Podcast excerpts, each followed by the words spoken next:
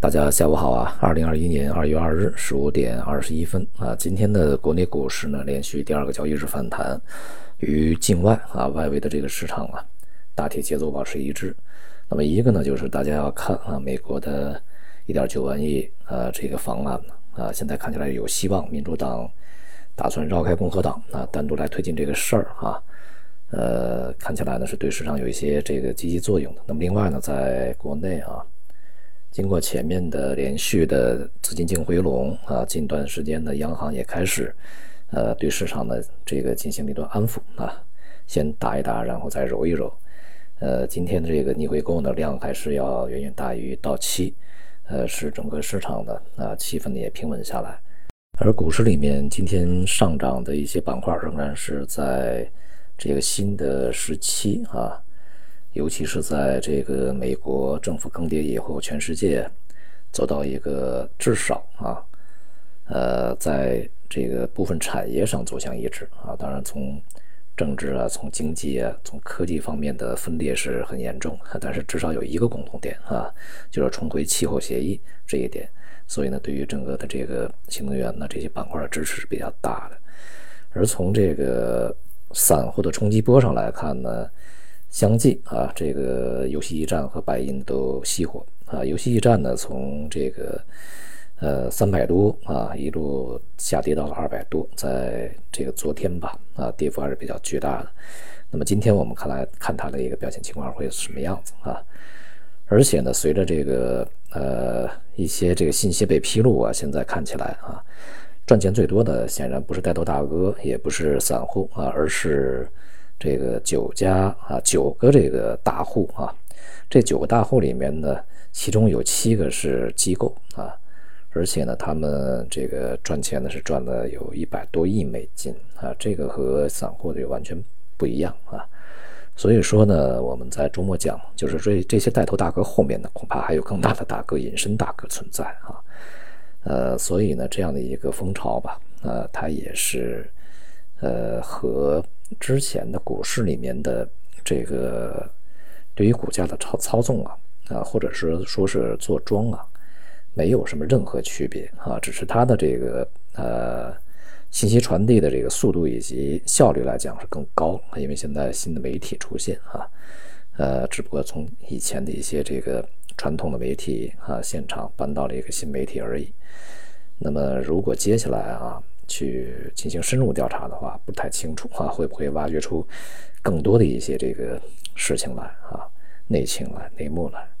而这个白银呢，在今天到目前为止呢，也是呃下跌了接近百分之五啊。从国际的这个价格来看啊，因为这个国内的期市收盘啊，呃，白银价格呢是从三十美元附近啊，这个到到现在是呃大跌到了二十七。的美元啊，接接近二十八美元吧，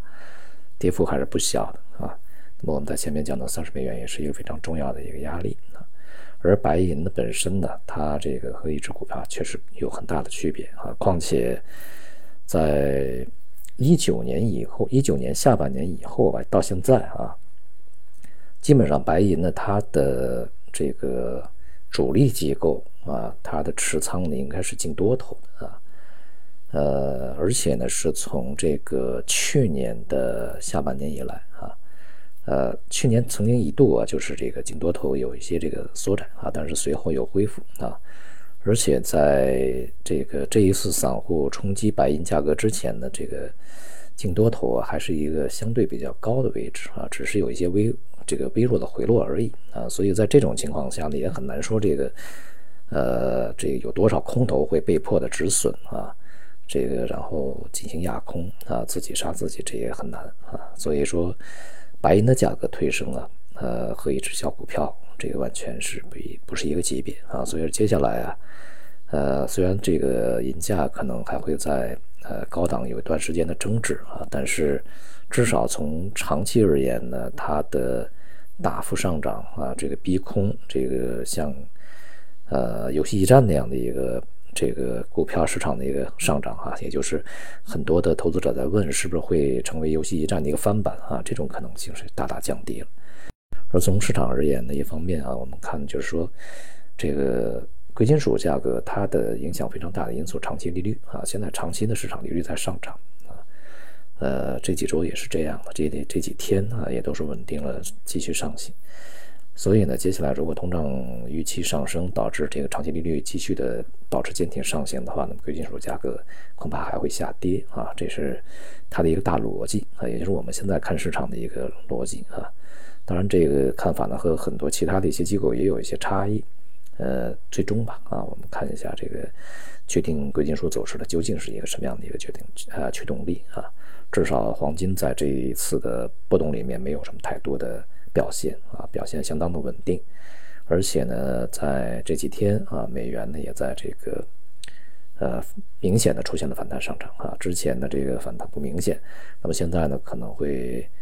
呃这个扩延啊，扩大它的反弹的一个空间啊和它的战果，恐怕这个反弹还会延续一段时间啊，这些都对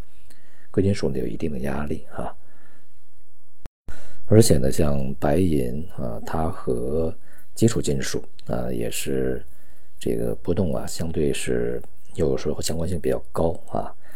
尤其是在货币政策没有那么多极端呢，或者是地缘政治没有多太多极端事件发生的时候，呃，更是如此。而这段时间呢，这个基础金属在下跌，你像铜啊、啊铝啊、锌呐这些的跌势都比较明显，而且在今天这个。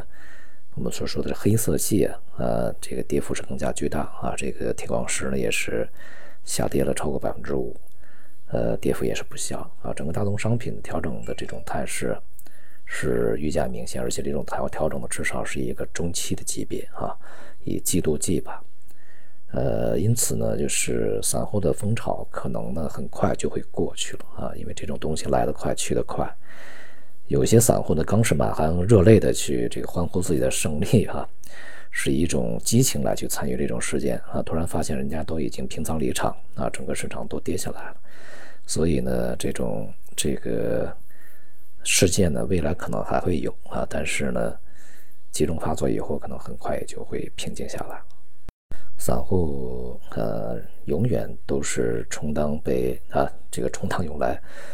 抬轿子和接盘的啊，这个概莫能外啊，这一次也是如此啊，群情激昂的结果到现在也是很快啊，已经是一地鸡毛估计啊。像二十八号、二十九号啊那两天，这个大举买入游戏驿站的这些投资者，可能现在是一个非常大的问题。那那时候是最高四百八十多嘛，现在只有二百二十五啊，这个腰斩都不止。那么接下来。呃，既然这些大的机构啊，这个呃带头大哥可能都已经平仓啊，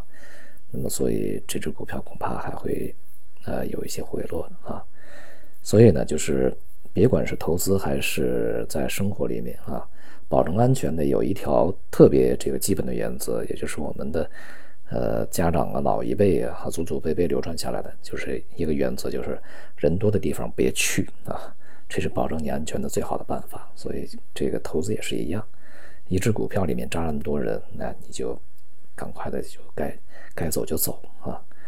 呃，非常明显的一些这个热点，非常明显的一些这个目标啊，大家都追的一些东西，那么它还有多大的上涨空间呢？啊，就像这个一个金山嘛，金矿啊，大家都知道那个地方有金矿了，大家都去淘金，那还有金子吗？肯定已经早就没有啊。呃，那么接下来这个市场呢，预计还会这个整理一段时间啊，这个力量呢，在节前呃可能会相对的弱一些，呃，那么大幅拉升呢，需要更多的资金来去参与和进入，同时呢，也是要外围市场来去配合啊，这种可能性也存在，呃，那么我们在这段时间吧，啊，我想呢，可能是。呃，警惕性要高于乐观啊！这个尤其是在外围市场，从高度的热情啊，可能会骤然转冷啊，就是散户冲击波呀啊，可能会骤然转冷这种情况下，呃，更是如此啊。好，今天就到这里，谢谢大家。